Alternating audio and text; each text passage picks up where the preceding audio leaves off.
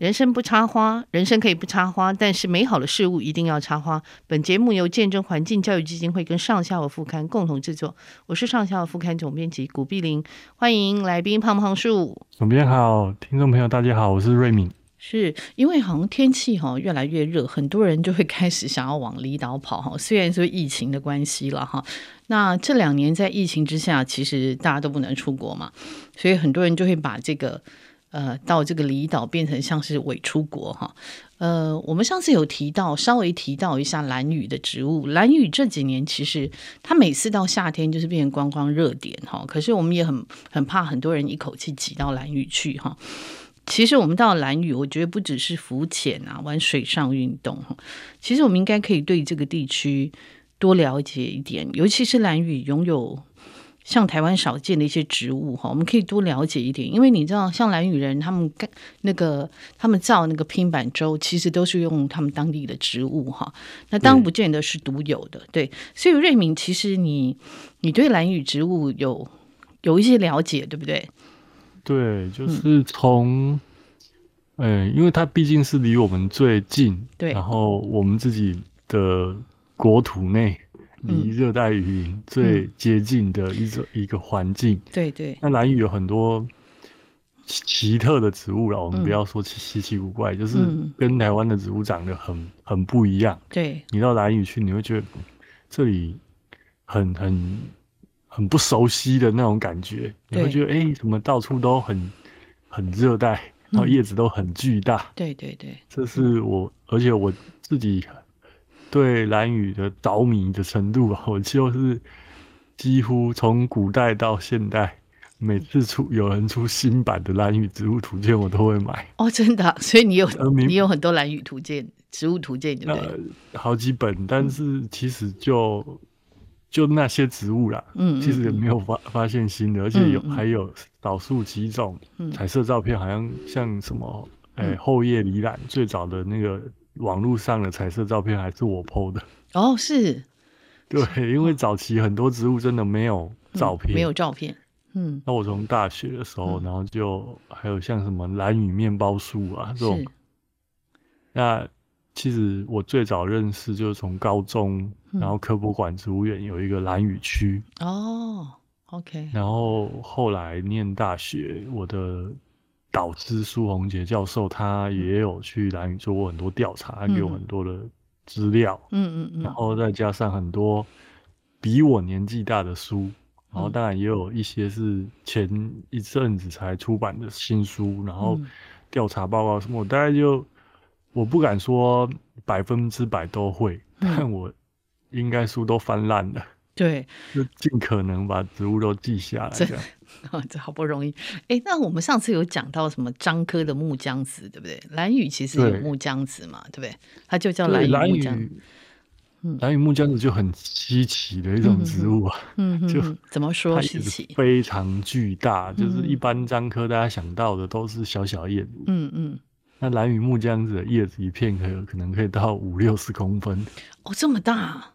对，我记得有一次我在台大植物标本馆，嗯，然后那时候我们系上有一个新，那时候我已经毕业了，嗯嗯，然后遇到系上学长带一个日本的学者，嗯，然后来参观标本馆外面的标本园，嗯，然后他。看到他就觉得很奇怪，嗯，他不知道是什么，他们都不知道是什么，然后我就跟他说这是 Lisbia，嗯，然后他们脸都绿了，就是。怎么会有这么巨大的东叶子？嗯，对，而且还是单棵大家很熟悉的树。嗯嗯嗯，呃，所以真的是很很不一样的，很不一样的环境啊。嗯嗯嗯。哎、欸，讲到这个，我还想到林务局外面不是有一排那个蓝雨罗汉罗汉松，对不对？好，嗯，它它的也是算是很珍贵的吗？或者是说，它跟台湾的罗汉松有什么不一样呢？一般来说，我们台湾现在路边栽培的那种叶子短短圆圆的，对对对，然后树形特别有雕雕琢过，几乎都是兰屿罗汉松了。哦，是它在它在兰屿反而不多，因为它长在峭壁上面。嗯嗯嗯嗯嗯。那我们台湾反而把它繁殖非常多，所以现在你在从台北到。还有屏东从西部到东部最常看到栽培的，因为它叶子圆圆短短的，就是以盆景或街景来说，它算是比较漂亮的，对。的，所以繁殖很多。那在本岛，在我们台湾本岛长得非常好。那一般我们常见的罗汉松叶子尾端是比较尖的，对对，嗯，然后叶叶子也比较长，对对，嗯嗯嗯，哦，所以那个都是从蓝雨来的，就对了，嗯、就是它的母株是从蓝雨开始，对，就是蓝雨，然后捡了种子，然后反而现在台湾，嗯，我们自己的我们自己的罗汉松，嗯，就比较比较没有，大家比较不。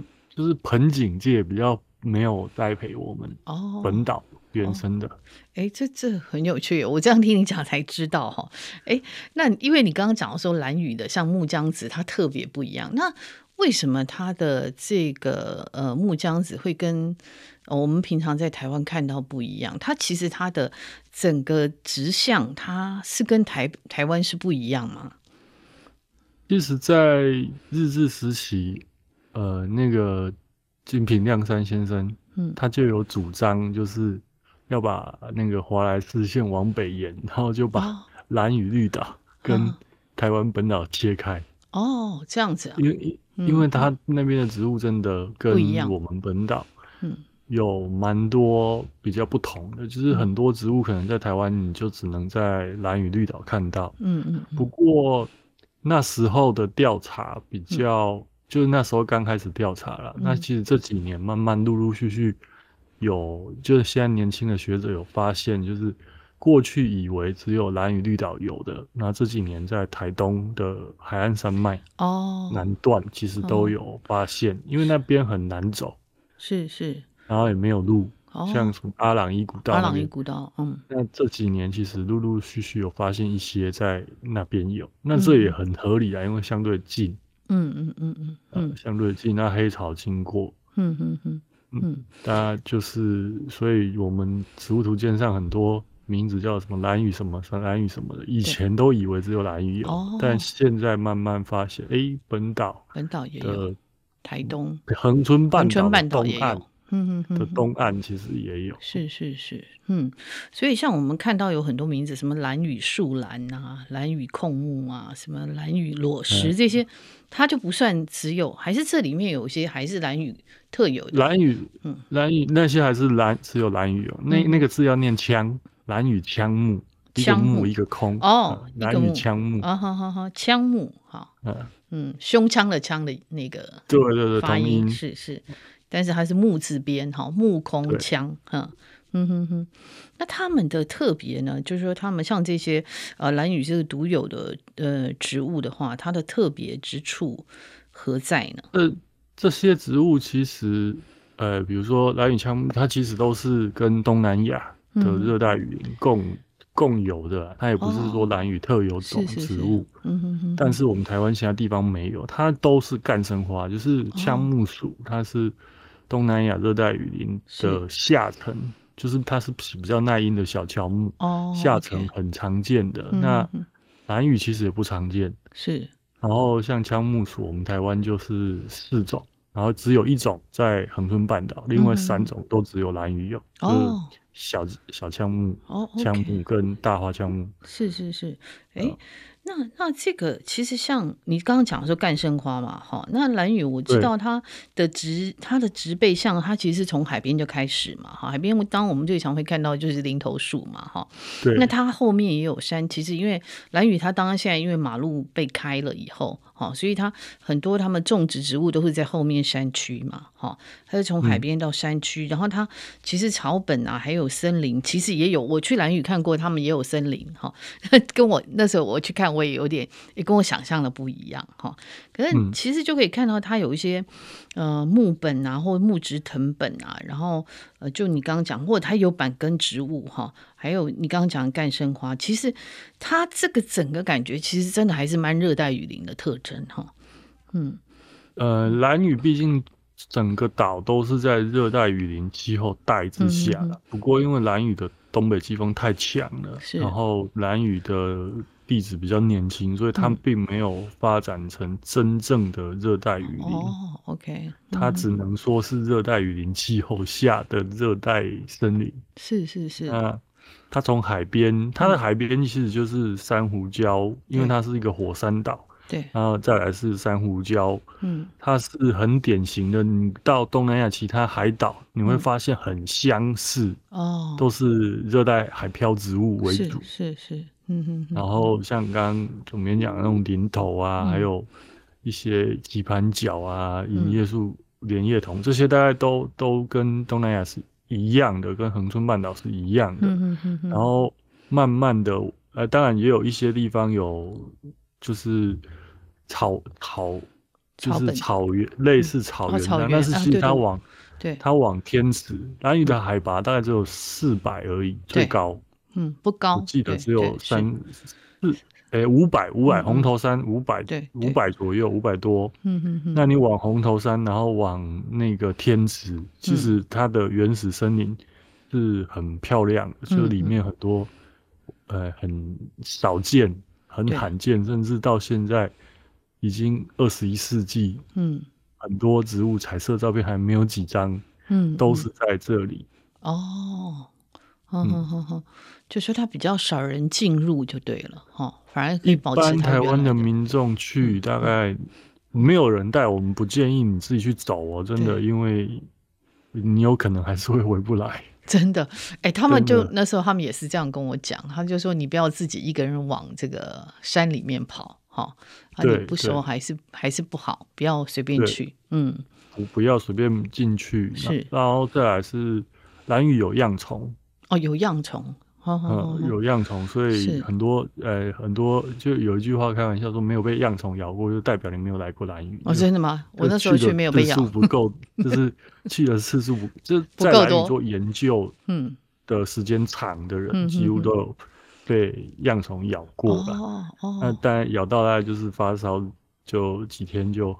就，就没事了，对，嗯哼哼，也没有到真的会死掉。是是是，嗯，那可是如果这样来讲哈，譬如说我们去蓝屿，其实因为大多数人都是在海边嘛，哈，那我那时候是因为也是有点像做田野调查这样子，所以就。当时做人的田野调查，不做植物。可是我那时候就有去他们田里哈，他们后面的那个山区那边田里哈，它其实就有点半田，然后半森林的感觉了哈。对，不是那么完全森林化，可是是有那样的感觉。好，那呃，像我我自己就看到，哎，蓝雨其实它的杜英科的植物也好像也有，对不对？哦，对，它有什么繁花鼠豆啊？是是，对，就这些杜英科植物，它它跟我们台湾常见的杜英科植物比起来，它的叶子也是大很多。对，它好像都我我们看那个特征，可能是觉得是杜英，可是又不敢确定。好，对对是，嗯，就比我们台湾常见的鼠豆杜英来来说，嗯，它的叶子就大很多。这个是真的是因为一来它降雨量真的。比我们高，是是是，兰屿的降雨量比我们高，嗯，它大概就是因为风太强，它的空气湿度也很高，哎、欸，其实是夏天是会黏黏的，嗯，所以蓝雨很多植物，你到台湾本岛，嗯，可能没有办法长很好，哦、就是它需要空气湿度，哦，但是同时它又不能太冷，哦，那再来是有一些阳性植物，嗯。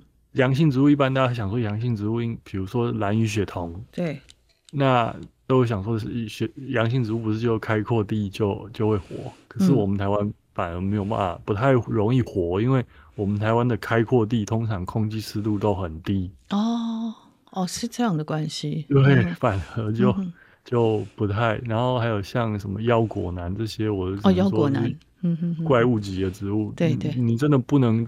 用一般逻辑来种这些树，嗯哼哼。那我们有研究过，在台湾最适合种蓝雨植物，反而是那个那个福山植物园。哦，福山植物园啊，对，它在北部，反而它比较适合的雨量、湿度就跟南雨很接近。哦，真的啊，哎、欸，这跟我们想象的不太一样哈，因为福山我们会觉得它北部那边比较冷，对不对？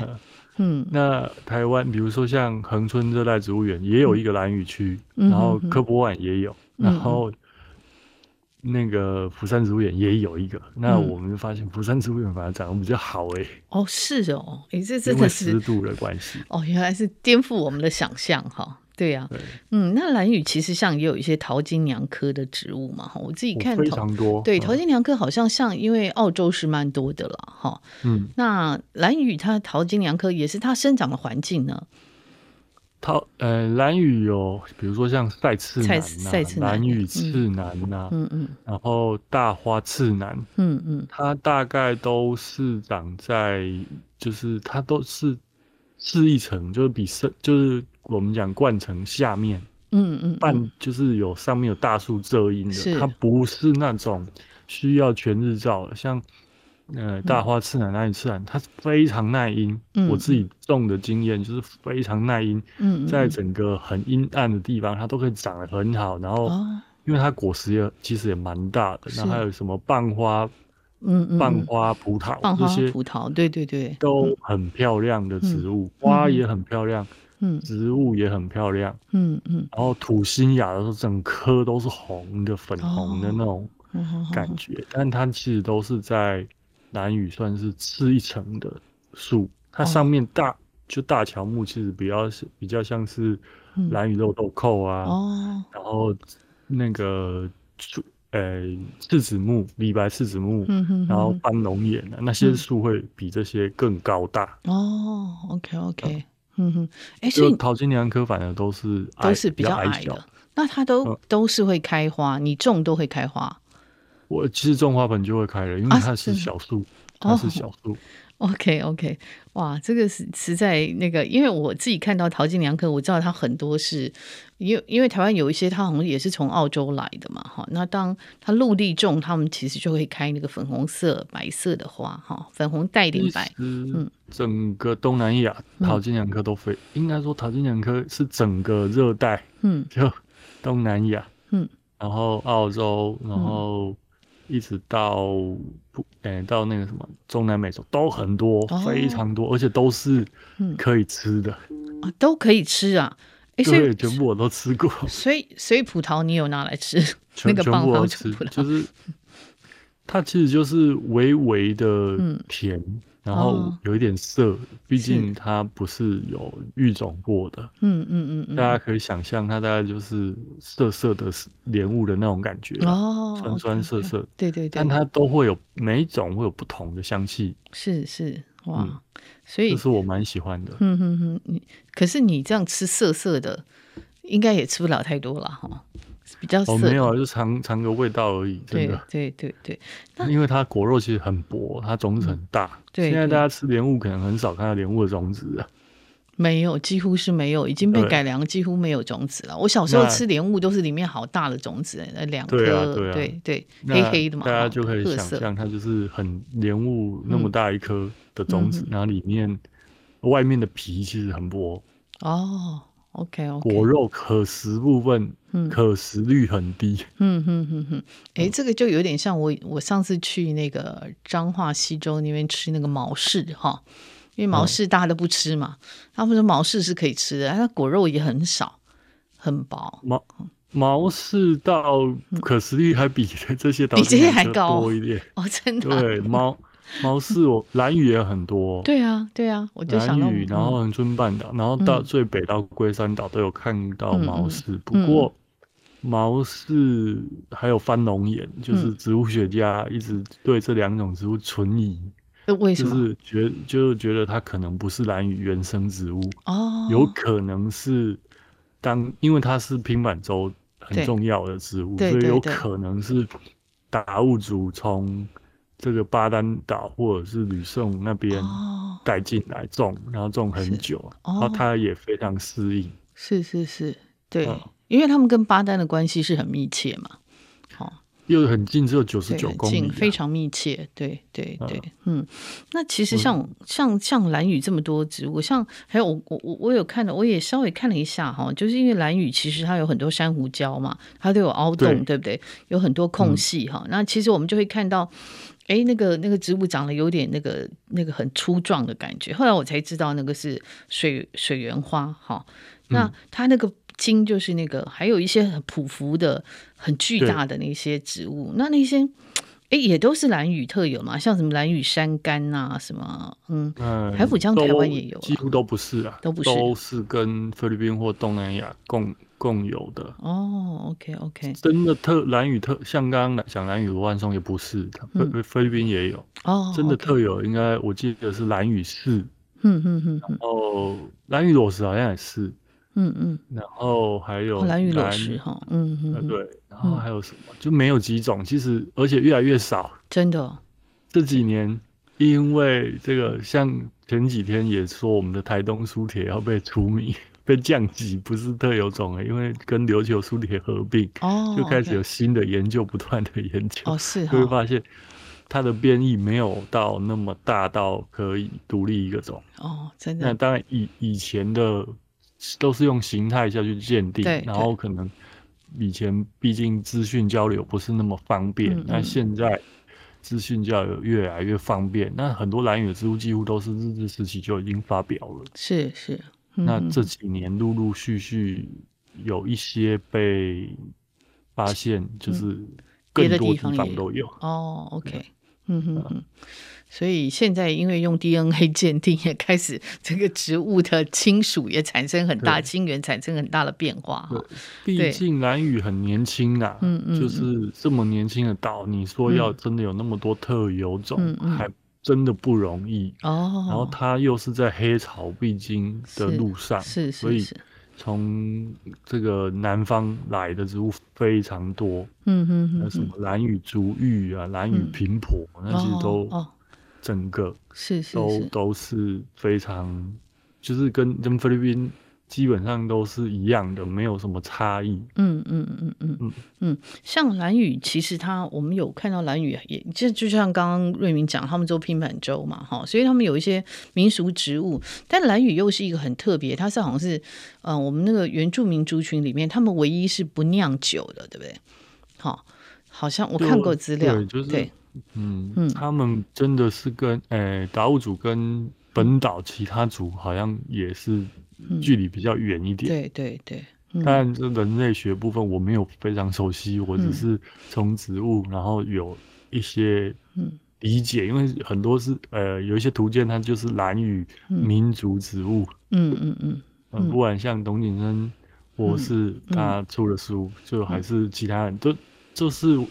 因为他们很多都是跟民族应用有关的，嗯嗯嗯嗯嗯，对，尤其像他们比较像以以兰屿来讲，他们就说他们就是最重要的就是做平板舟嘛，因为以前他们捕飞鱼嘛，当然现在捕飞鱼他们其实用平板舟已经很少了哈，呃，听说今年只有剩下三艘哈，那以前都是非常多，但那个对他们来讲，听说就是非常重要的植物哈，那他们好像都是爸爸会带着小孩一起去。让小孩认识这些植物，然后对。呃，如果你锯了以后就必须再种嘛，哈，所以那个是会会会这样，而且像诶、嗯，比如说那个番龙眼，他们还会做记号，嗯嗯嗯，就是认就是这这个一颗是哪一个家族的，嗯、那个是哪一个家族的，嗯、这个大家都就是呃很多他都是要做平板舟，嗯，所以他们会做就是。会认树啊，就你不可以来砍我的树。对啊，对啊，对啊。嗯，可是这个就有点可惜，因为现代就这个东西，因为他们其实可以用那个快艇来捕那个飞鱼了哈。然后，对对，其实这个部分的传承就越来越越来越少了哈。那他们说，因为他们每次要造这个拼板舟，或者他们要盖房子的时候，他们都有一些那个呃主语或者有一些祝福的话。那如果年轻人不会讲。没有人可以传承，他们就不敢盖，也不敢造。嗯嗯，其实就，就嗯对，很可惜。对，有有这样的问题，他们自己其实也讲到这个问题。那其实我们在讲蓝雨的植物，还有讲到说，因为蓝雨其实它也被外来植物入侵的蛮严重的哈。像那个对，对野营的海岸就有很多，我我我那时候去蓝屿也看到小花曼泽兰也蛮多的哈。那那个银胶菊也不少。那还有像我们看到什么什么。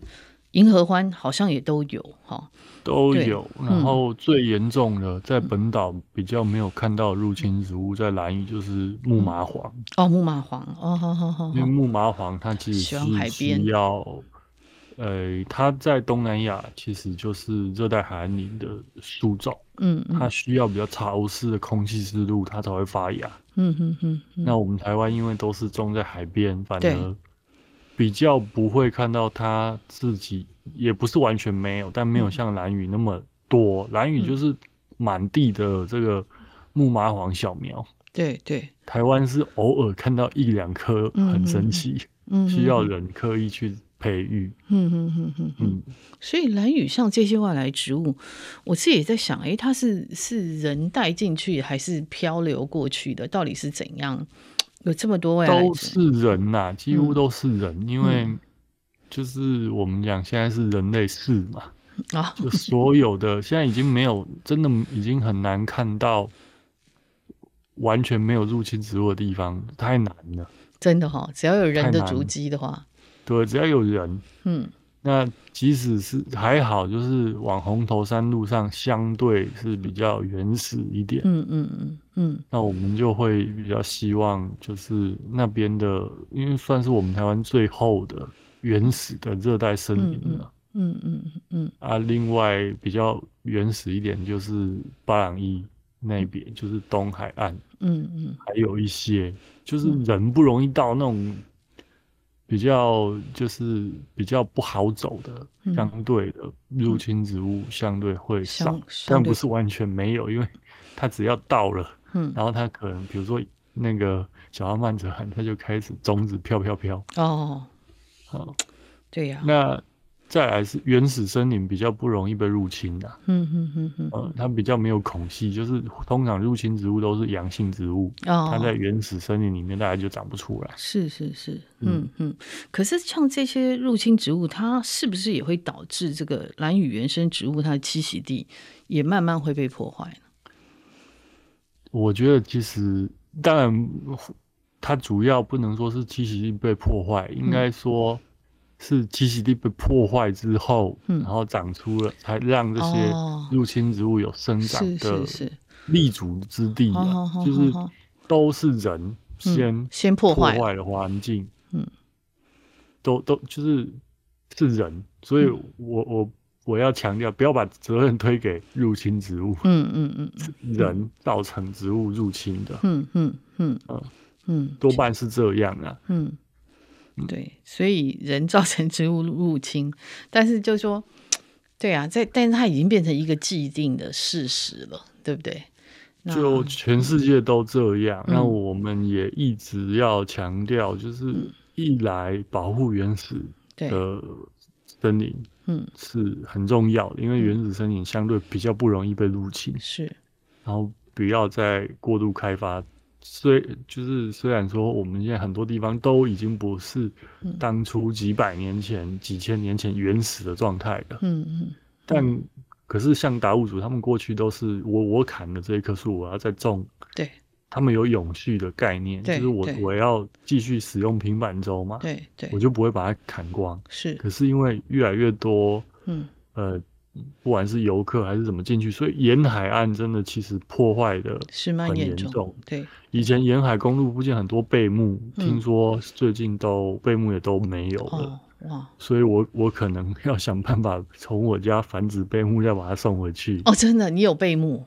我有贝木，而且我刚好一颗雄的，一颗雌的。我去年答应台北植物园说那一颗果实要给他们，结果被吃掉了。哦，真的，被鸟吃掉。对呀、啊，我没有包，还没有成熟，还来不及包就不见了。所以你要好好保护它。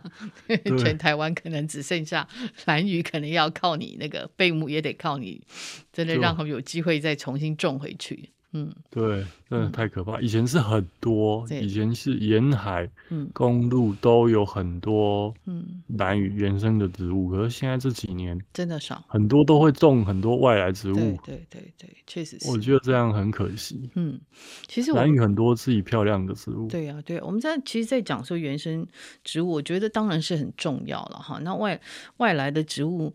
呃，它如果没有入侵性，其实它真的是也可以，但你不要一直把它的原生的那个、呃、原生它的栖息地，你不人不要一直破坏它嘛，哈，它其实还是需要找到一个生态上的平衡啦，哈。嗯，我觉得这个是蛮重要，这也是我们这个节目其实我们一直在谈的哈。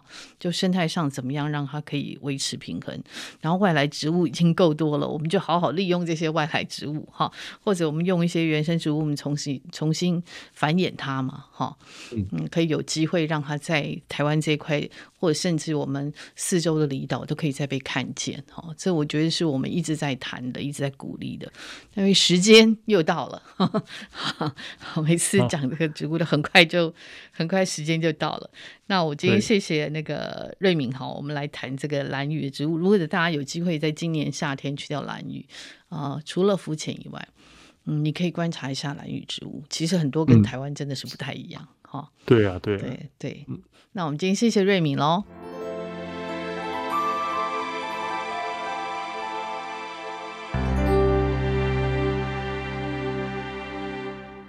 接下来请到来宾是陈奕薇。奕薇算是我们新的作者，那奕薇，请跟听众打招呼。Hello，主编，各位听众，大家好，我是奕薇。是奕薇帮我们写过呃诗一样诗一样的米汤鱼汤米线哈。那这个呃鱼汤米线下面这个你念那个叫什么？蒙希蒙希卡蒙希卡。等一下，我再问你是什么意思哈。他也写过呃水域的选择。那我第一次读到易威的作品是他参加这个林荣山文学奖的《内向雨林》哈。嗯，很多喜欢植物的人都有一颗喜欢内观自己的心。我发现易威好像很喜欢旅行哈，也很喜欢植物，也喜欢写作，对不对？对对对对哈。那我们先谈谈你的写作。哎，你的本行是什么？哎，我主要是在一间。小小的新创公司当产品经理，oh. 所以，嗯、呃，可能跟写作比较没什么关系，真的哈、哦，就是会做一些 UI 的设计，或是写一些政府的案子，oh. 一个人当两个人用。哦、oh.，OK OK，那那你是什么时候？你写作路程是什么时候开始发展的？我其实从国中就算开始创作了，就是不管是写字还是，嗯，呃，那时候会跟同学一起画漫画，然后传阅给、嗯。全班的人看这样子，嗯嗯嗯，对，那那时候呃，国中也有像是校刊的东西，那时候就有投稿了四五篇的小文章，哦、是，是，对，然后没想到学校都录用了，嗯嗯，就是算是开始在写作上给我一些信心，这样。是是，哎，你是在中部长大的小孩的，对。对对对、嗯、对。对，那你说你因为在国中就开始写嘛，哈，那现在其实我们看到写作的发表的管道看起来好像很多，可是实际上你一个作者来看，真的是这样吗？投稿容易吗？嗯，我我其实我算是就是一直有在写作的人，嗯，就呃可能没有呃频繁的投稿或是怎么样，是可是呃就是一直有在做这个创作这样子，嗯嗯嗯。就是。嗯，就是比如说从高中到大学到，或是甚至研究所，嗯、就是很长，很容易因为这个文字的力量被被其他人看到吧。嗯，这样子。对，嗯、那就是这个问题是说，现在有这么多的发表管道，还是其实没有这样子？我是觉得说，嗯嗯，像我这样的平常自己耕耘的写作的人，可能嗯。呃在还没有一个一个奖项或是什么被看到的话，嗯嗯，可能可能一开始，呃，就是可能没有太多的管道可以去参与这样子。是是是，所以参参加文学奖其实也是一个被看到的管道了哈。对，我觉得是。可是，呃，我也觉得说，其实如果有有呃信心或是有。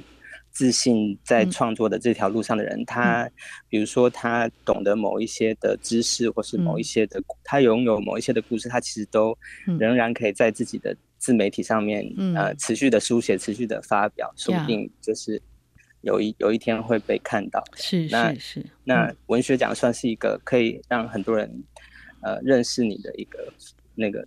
一个媒介了哈，是是是是，那所以这样我这样听一维讲，就是不管有没有那么多的管道，反正你就会继续写，对不对？你就喜欢写，嗯，对，没错没错，对，而且你写的题材，我发现旅行对你来讲也是蛮重要的哈。在你在你写作题材里面，不管是呃国内旅行或者国外旅行，我发现说，哎，你很喜欢旅行，然后你有什么特别喜欢去的地方吗？那个原因是什么？哦，因为我我大学的时候虽然是念社工系，可是我同时也有辅修、嗯、呃地理系。哦，对，原来，对，哎，不好意思，有点。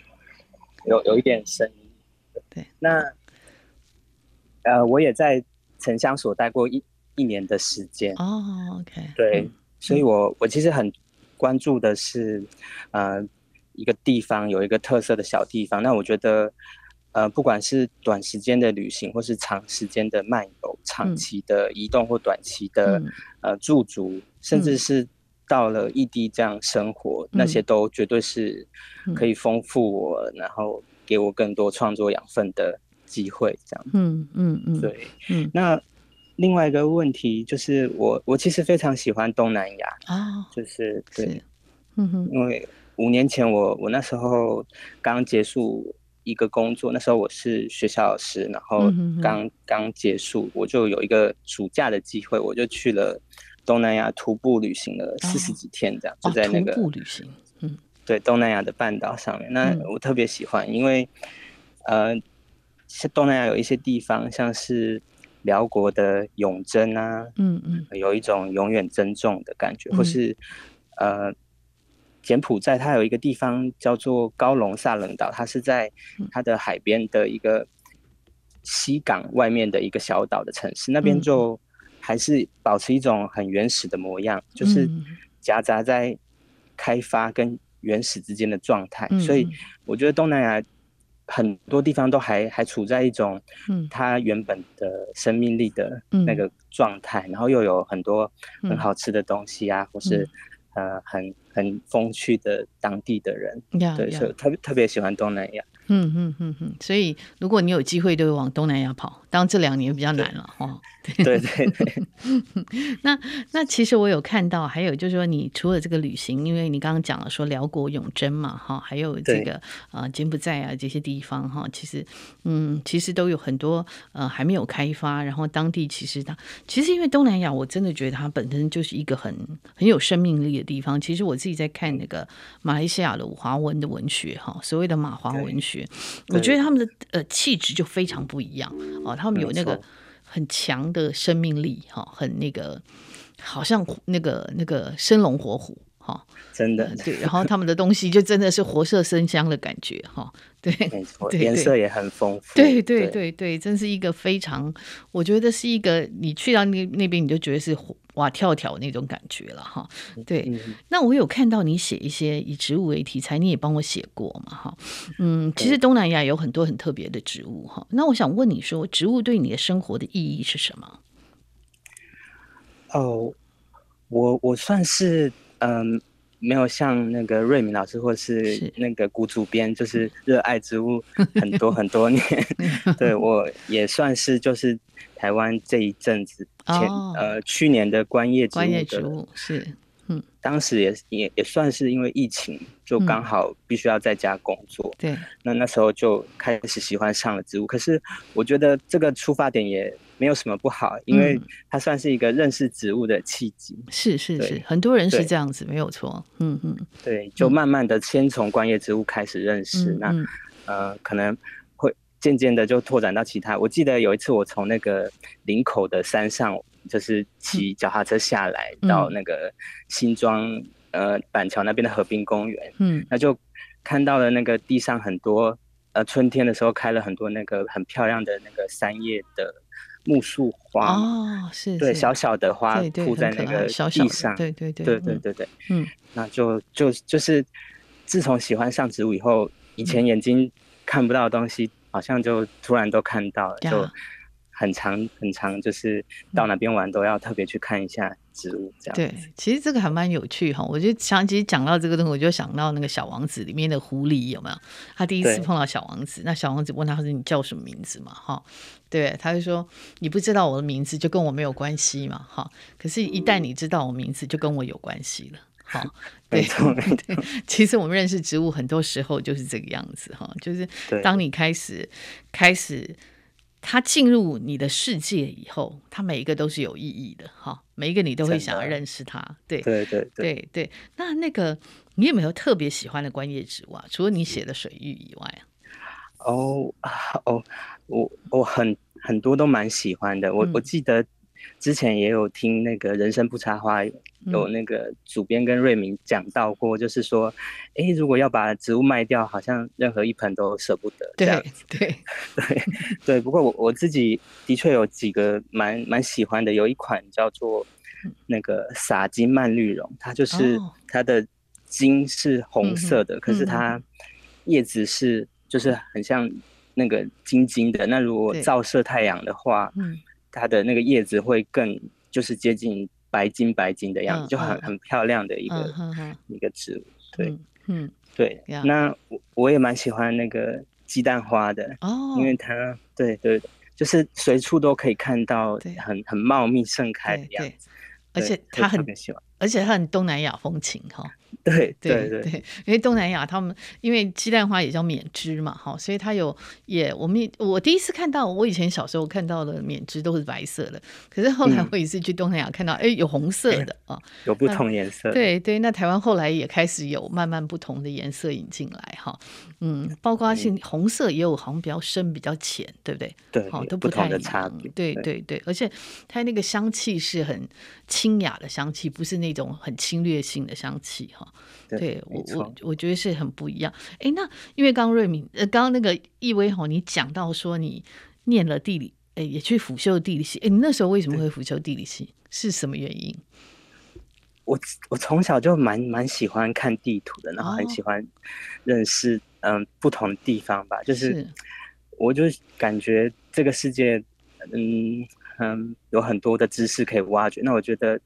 那时候，那个台大地理系，它有自然地理，也有人文地理的东西，我就都想学习。嗯、那时候就就去辅修了。那的确也在地理系，呃，蛮多蛮多知识上面的收获，也因为地理系去了台湾很多地方。哦。哦，是哈，所以你修辅系也有跟系上去了很多地方，嗯，对对对，哦，这个还蛮蛮蛮特别的哈，因为其实这几年我看好像就是呃开始有一些人在谈那个植物地理学嘛，哈，那当然植物地理学在国外也是很久，嗯、那当然台湾也是，但是好像这几年因为我觉得疫情的关系，大家对植物哈的认识就会越来越更越深嘛，哈，嗯，对，有更多的关注，对对对，那你写植物呃。这些生态知识，你怎么样自己充实这些生态上面的专业知识呢？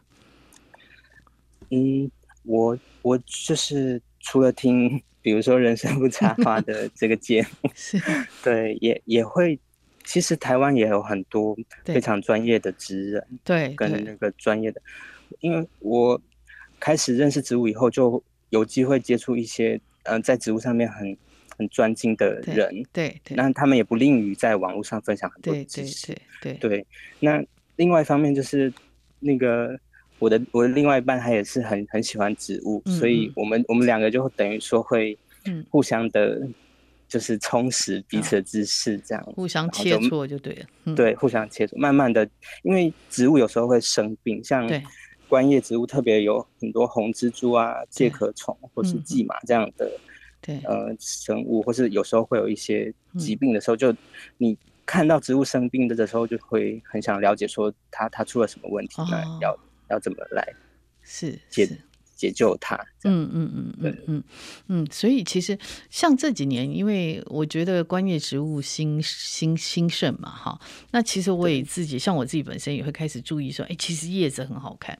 以前我们 都会注意开花哈，现在你对叶子也会开始注意它，嗯、你会发现真的没有两片叶子是一模一样的，真的哈，对 对，其实这个是，对，我觉得喜欢植物的人讲到这个东西就会开始很像那个，就会讲没完没了。那你自己在种植植物上面有什么特别的故事啊，可以值得分享的？就是喜欢上植物了以后，就会开始很，比如说。注重天气啊，嗯哦，对对，台风到了就，嗯，要把一些宝贝收进房间里面，嗯嗯嗯，对，或是呃，就开始会有些责任感吧。那最近、嗯、最近就是春天来了，所以我很多的观音莲都开花了。哇，那哇，对对，然后有一些蟋蟀就入侵我的 植物园，嗯、开始来咬咬我的叶子。是，对，就会有一些很多日常的小事。那我觉得最大的收获是，自从喜欢上植物以后，就每个周末假日，我就都会去花市报道，哦，就可以看到一个花市每周每周有这个季节有什么样的植物，就可以开始去多多认识。呀呀呀，嗯，就是不会无聊了哈，绝对不会无聊。对对，嗯，那那我想问易威哈，因为你写散文之外，你有企图要写小说啊，或者写诗啊，或者写剧本吗？你有想过吗？我我基本上我的文学启蒙是一些台湾当代的一些散文家，像是刘克襄老师哦，是是是，或是。廖鸿基一些海海洋文学的，或是王王胜宏到后来的哦哦。黄立群老师、严淑夏老师，或是洪爱珠老师等等，我就是很喜欢，我是一个很喜欢读散文的人，嗯嗯，对，所以嗯，可能我有一天有出书的。机会的话，我也是希望大家可以先认识我，是从散文出发的，嗯嗯嗯，对对。不过我我大学算是现代诗社的，所以也那时候也有创作过一些诗，嗯嗯嗯，对。不过社团那时候里面人才济济，所以我就觉得我并不是最最早会的那个诗人，这样就。我还是很喜欢读诗，可是就比较少写诗。嗯、那小说的话，现在有在尝试，有在、哦、有在写。是是是，嗯，所以其实一个喜欢写作的人，在这个呃创作的形式啊、题材是，嗯，不会给自己设限哈。对，对嗯嗯，那其实那个易威是很。我觉得他在笔根上面是非常的勤劳了哈，那他对生活也是蛮蛮敏感的哈。我觉得对人事物都是很敏感，其实这个对呃文学创作是非常重要的哈。这个你一定要看到，我常常都讲说，呃，我们要那个那个啊，把这个小事可以放大哈，写得很细腻，这个其实是很不容易的事情。但他有一个呃最重要的特质，就是你对生活四周的东西是非常敏锐的。好，这个其实是一个文学创作一个呃最最最基础的，好最基础的一个特质哈。那我想请那个呃易威哈帮我们朗读他写的这个水域的选择，因为他哎光我我后来看你种的水域其实也蛮多种的，对？哦，对对对，而且他们长得越越来越多，越来越快，就。开开始 可以分送给别人哦，真的？你会分株吗？你自己会做分？对，会会会会，就是对，用干净的剪刀就可以把它剪下来，然后再分给其他人，这样哦，就可以插枝，就可以活，就对了。对对，它生命力蛮顽强的一个植物。嗯嗯嗯。那因为我看他的照片，他那个水域种的非常好。那我就想说，今天要请易威帮我们朗读他写的这个水域的选择几段。那各位听众如果有兴趣，可以去看我们上下游副刊，呃，陈易威所写的水域的选择。那现在请易威帮我们朗读。好，吃饱后，预计回到台中市区的我们，误闯进田间小路里。原本焦急的我们，一人攀望近处的铁针山，搜寻更好的路途；一人低速前进，避免掉进两旁的泥地里。一阵温热的风从车后吹了来，田里的芋头叶从风的来向一层层的晃浪成一片响亮玉海。我跟 S 同时惊呆了，自然交互在一起，我们深陷其中。还有许多水域都是大甲芋头的亲属，他们不太会品尝它的块茎，但地下走茎可生出更多具观赏性的侧芽出来。当大到一定的大小，便能够拆芽接生。我栽植的白雀水域、莫吉托水域拥有亮丽的白色、黑色泼洒斑纹，价格虽然不便宜，但大的快，买小小侧芽。新培养也可巨物，相比初植是一片手指心大小的叶片，现在展出的新叶竟比我的脸还胖得多。白熔岩、日出、热带风暴芋各有各的特色，有的从叶片的中心慢慢长出白色的心，有的从叶基层叠出奶油黄的色块。在赏叶的世界里，欣赏幼年到成熟植株的形态，可收获无穷趣味。有些水域在展叶过程也会有不同表现，像是黑珊瑚水域，初展的叶子还能看到隐隐的叶脉，没过几天便像是淋上原油一般黑的油亮。而最具特色的一品，不得不提到由美国培育家 Brian Williams 育种创造的法老王面具水域。好，我们谢谢易威帮我们朗读哈，他写的这个水域的选择哈。那因为易威他现在是，哎，你现在还在家工作吗？没有吧？现在哎。对，在公司工作了，在公司工作哈，因为他那时候在家工作，他在家里就养了非常多的植物哈，对，那就把自己的家里也弄得有点像自己的小雨林、小森林哈。嗯，对，我觉得欢迎大家来参观，真的好好。那我们今天谢谢易威哈，他其实呃是一个植物的爱好者，但是他本身是一个文字的创作者。我也希望他在文字创作这条路上可以长长久久，然后不断的挑战自己。嗯，然后有更多的作品可以发表。谢谢，谢谢易威哦，谢谢。好，本节目呢是由见证环境教育基金会跟上下游副刊共同制作。我们是一个线上媒体，也是由见证环境教育基金会支持的上下游新闻与市集的副刊。如果您想了解食物怎么来，欢迎收听食农搜查线上下游新闻。那喜欢阅读饮食跟生态文学，请在线上搜寻上下游副刊，也请订阅，请务必订阅、下载订阅。那谢谢各位的支持，谢谢各位的收听，拜拜。